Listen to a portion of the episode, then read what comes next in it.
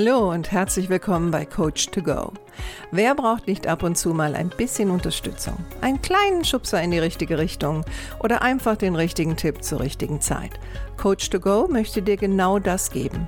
Und ich bin Heike Beck-Kobau und seit über 25 Jahren berate und begleite ich Menschen als Coach, Autorin und Mediatorin. Und ich würde mich sehr freuen, wenn ich auch dein Wegbegleiter sein darf.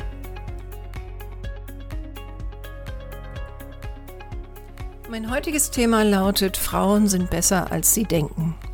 Und es ist ein kleiner Auszug aus meinem in 2019 erschienenen Buch Lass deine Tigerin aus dem Käfig, ein Mutbuch für Frauen. Ich würde dir gerne was davon vorlesen und gleichzeitig an der einen oder anderen Stelle vielleicht noch ein bisschen Input geben. Und ich hoffe, es bringt dich weiter. Also, los geht's. Ich kenne viele tolle Frauen, die intelligent, empathisch, erfolgreich und teilweise wunderschön sind. Doch ich kenne nur wenige Frauen, die sich selbst so sehen. Sie fühlen sich unsicher, inkompetent, hässlich und manchmal auch einfach nicht liebenswert. Und die Betonung liegt hier auf dem Wort Wert. Was glaubst du eigentlich über dich selbst? Viele Frauen sehen einfach ihren eigenen Wert nicht. Sie sind unbarmherzig, wenn es darum geht, sich selbst negativ zu bewerten. Vielleicht kennst du das. Dieser innere Kritiker, der immer lautstark Dinge von sich gibt. Sie sehen sich danach, die Eigenschaften zu besitzen, die andere in ihnen sehen, und dabei haben sie sie doch längst. Sie kümmern sich um andere, leisten im Beruf oft Erstaunliches und sind fast immer bestrebt, mehr zu lernen und sich selbst zu verbessern. Doch egal wie viel sie lernen, oft erleben sie sich einfach nur als unzulänglich und schwach und haben auch oft den Fokus auf den Schwächen und nicht auf den Stärken. Also ne, an dieser Stelle ganz kurz mal so ein kleiner Einwurf. Also ich gebe ja auch immer noch ähm, das ein oder andere Seminar. Und wenn ich meinen Teilnehmern die Frage stelle, ähm, erzählen Sie mir mal ein bisschen was über Ihre Stärken und Schwächen, dann werden die Frauen fast immer mit ihren Schwächen anfangen. Also das ist schon so richtig in ihnen drin, den Fokus immer mehr auf das Negative zu legen. Und das ist wirklich sehr schade. Aber zurück zum Buch. Selbst dann, wenn sie nach außen hin stark wirken. Sie fühlen sich ungerecht behandelt, wenn andere ihre Grenzen überschreiten. Gleichzeitig haben sie diese Grenzen aber nie kommuniziert. Sie sind enttäuscht, wenn Wünsche nicht erfüllt werden, die sie aber nie geäußert haben. Viele werden lieber krank vor Erschöpfung und oder Ärger, bevor sie Nein sagen lernen oder auch einmal eine Grenze setzen. Was ist los mit vielen Frauen, dass sie so wenig Wertschätzung für sich selbst haben, dass sie es oft nicht schaffen, mutig Nein zu sagen? Dass die Bedürfnisse anderer meistens mehr zählen als ihre eigenen? Ist es das, was gemeint ist, wenn man vom weichen Geschlecht spricht? Weich in Form von nachgiebig und ohne Widerstand? Wer mutig sein will, muss auch mal Nein sagen, auch einmal Grenzen überschreiten, die eigenen und die von anderen. Doch erst einmal muss man diese Grenzen auch erkennen. Und leider haben viele Frauen verlernt, ihre eigenen Grenzen wahrzunehmen. Und da fängt die Arbeit an. Wie wir uns selbst mutlos halten. Stattdessen erzählt uns eine innere Stimme, dass wir vieles doch lieber sein lassen sollten, dass wir etwas nicht dürfen, weil wir wahrscheinlich sowieso scheitern werden oder einfach noch nicht gut genug sind, um eine Aufgabe professionell oder auch nur gut zu lösen. Wir müssen unbedingt noch etwas dazulernen, uns gewisse Fähigkeiten aneignen, uns optimieren. Wenn du selbst nicht das Problem hast, kennst du wahrscheinlich jemanden, der genau so ist. Und erst dann erwerben wir das Recht, genauso mutig zu sein wie Männer. Zum Beispiel nach einer Gehaltserhöhung zu fragen und dafür zu verhandeln, einen Vortrag zu halten, auch mal Grenzen zu setzen und so weiter. Diese kleine innere Stimme ist bei vielen Frauen vorhanden und sie hält diese Frauen klein. Bloß kein Risiko eingehen. Aber das ist ein Teufelskreis. Auf der einen Seite wollen Frauen besser werden und auf der anderen Seite wollen sie aber nicht herausstechen aus der Masse. Der ewige Selbstoptimierungswahn Frauen sind Meisterinnen im Kritisieren, besonders sich selbst zu kritisieren. Ihre innere Kritikerin ist stark ausgeprägt und meldet sich lautstark. Das wiederum führt zu einem oftmals schon zwanghaften Optimierungswahn. Nur wer perfekt ist, ist gut. Und während wir anderen gegenüber vielleicht noch ein gewisses Maß an Toleranz zeigen, schließlich ist ja niemand perfekt, sind wir bei uns selbst unbarmherzig. Ich müsste, ich sollte, sind Satzanfänge, die kennt jede Frau. Ich müsste besser sein, ich sollte schlanker sein, ich müsste mehr für andere tun, ich müsste hübscher sein und so weiter. Wir sind viel zu viel damit beschäftigt, diejenige zu werden, die wir sein sollten, anstatt die zu sein, die wir sind. Und grundsätzlich ist das ja ehrenwert, besser werden zu wollen. Schließlich reden ja auch alle vom lebenslangen Lernen. Doch hier geht es ja weniger um das Lernen, sondern um das Optimieren. Und es geht um ein lebenslanges Gefühl der Minderwertigkeit. Denn man hat festgestellt, egal wie sehr Frauen sich auch optimieren, sie sind trotzdem fast nie zufrieden. Und genau das ist ja auch das Perfide an diesem Selbstoptimierungswahn. Er hört nicht auf, sondern wird eher zur Sucht und die persönliche Latte der Perfektion wird einfach immer höher gelegt und ein gutes Beispiel dafür sind die Schönheits-OP-Junkies. Also laufen wir weiter irgendwelchen Trends hinterher, die uns von der Gesellschaft und oder der Modeindustrie vorgelebt werden.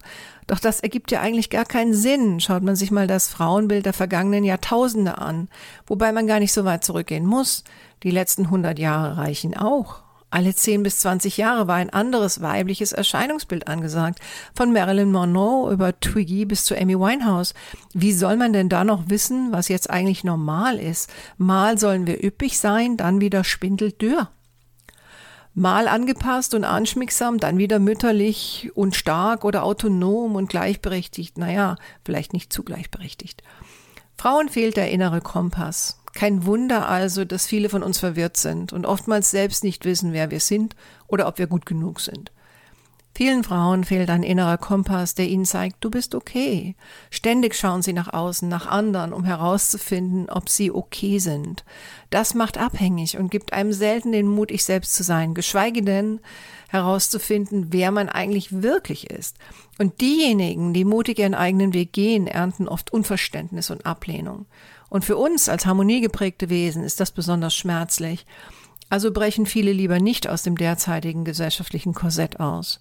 Schön zu sehen an den Abertausenden von Facebook-Profilen oder Instagram-Profilen junger Frauen, die eigentlich alle einer ähnlichen Schablone entspringen. Da ist nichts von Mut zur Einzigartigkeit zu spüren, sondern nur gähnend langweilige Uniformität. Vor lauter Angepasstheit verlieren diese jungen Frauen den Mut, anders und vielleicht sogar einzigartig zu sein stolz darauf zu sein, wer sie sind und was sie erreicht haben, anstatt ausschließlich darauf, wie sie aussehen. Auch hier sind meiner Meinung nach die Mütter ganz stark gefordert. Wenn du Mutter sein solltest, frag dich doch einmal, welche Botschaften du deiner Tochter vermittelst. Wird sie am meisten gelobt, wenn sie lieb und angepasst ist? Bist du stolz, wenn sie süß wie eine Prinzessin aussieht und andere dir sagen, wie hübsch sie ist? Lässt du ihr Freiraum, ihre eigene Persönlichkeit zu entwickeln und förderst du sie dabei? Und welches Frauenbild lebst du ihr denn vor? Perfektion vor Individualität? Machst du ihr Mut, sich auszuprobieren oder sagst du ihr ängstlich, das ist nichts für Mädchen? Und geht es dabei eigentlich wirklich um deine Tochter oder nicht eher um dich als Mutter? Was andere wohl von dir denken, wenn deine Tochter anders ist? Ich möchte dir eine kleine Übung an die Hand geben. Da geht es darum, der inneren Kritikerin achtsam zu begegnen, sie etwas leiser werden zu lassen und Dazu müssen wir erst einmal achtsam begegnen. Und eine Möglichkeit, das zu tun, ist die Spiegelübung. Stell dich vor einen Spiegel und schau dich einfach nur selbst an. Vielleicht magst du das sogar nackt tun, wobei meine Empfehlung immer ist, fang erstmal mit der Kleidung an, weil viele Frauen ertragen wirklich nicht ihr nacktes Spiegelbild und das wäre vielleicht auch ein bisschen viel am Anfang, wenn du zu dieser Kategorie gehörst. Deine Kritikerin wird sich wahrscheinlich schnellstens melden, mit eventuell sogar sehr unschmeichelhaften Kommentaren. Versuch sie nicht zu unterdrücken, nimm sie einfach nur wahr. Konzentrier dich darauf, wo sie am kritischsten ist. Bei deinen Hüften, deinen Haaren, deinem Aussehen generell.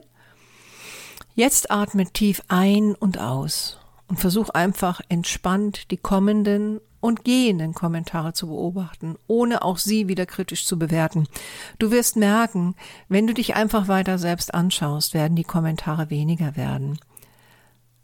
Es ist aber am Anfang wirklich schwierig, sage ich jetzt mal, ne? weil wir sind so gewohnt, auf uns selbst rumzuhacken, dass ähm, diese kleine Übung am Anfang wirklich sehr, sehr schwer sein wird. Ja, und, und du wirst, du wirst teilweise wahrscheinlich auch spüren, wie in deinem Kopf wahnsinnig viel los ist. Ne? Du möchtest die Aufgabe vielleicht auch erfüllen und sagst dich, oh Gott, da kommt jetzt schon wieder ein Kommentar zum Kommentar des Kommentars. Ähm, versuche ähnlich wie in der Meditation, lass sie kommen und gehen, weil letztendlich sind es nur Kommentare. Und sobald sie keine Resonanz erfahren, werden sie schwächer. Versuchst du sie krampfhaft zu unterdrücken, werden sie stärker. Also das ist ja ungefähr so, wie wenn äh, ein Raucher für sich entscheidet, er will nicht mehr rauchen Ähm, vielleicht gehörst du ja zu dieser Fraktion. Und von dem Moment an ähm, sind die Gedanken an Zigaretten übermächtig. Oder man will nichts Süßes mehr essen und auf einmal sieht man überall Torten. Und dann versucht man das zu verdrängen. Ja, anstatt einfach zu sagen, okay, da ist wieder so ein Gedanke an eine Zigarette oder eine Torte. Ich lasse den vorbeiziehen. Und nach einer Weile werden die schwächer.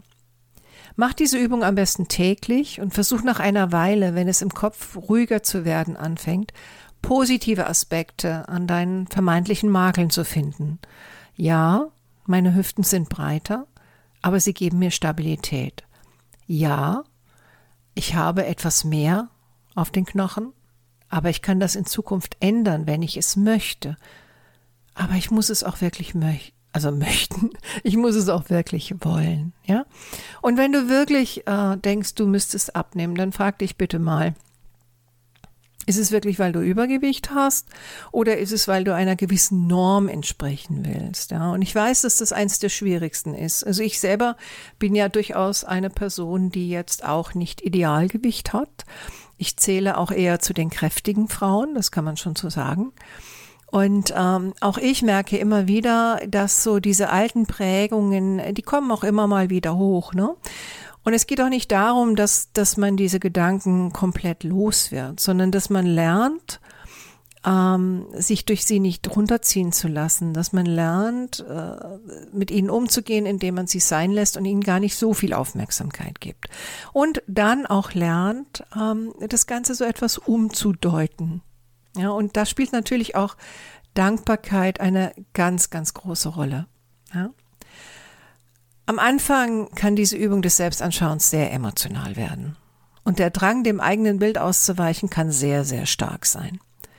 Konzentrier dich dann einfach auf deine Atmung und versuch dich selbst liebevoll daran zu erinnern, dass das vorbeigeht. Und das wird es.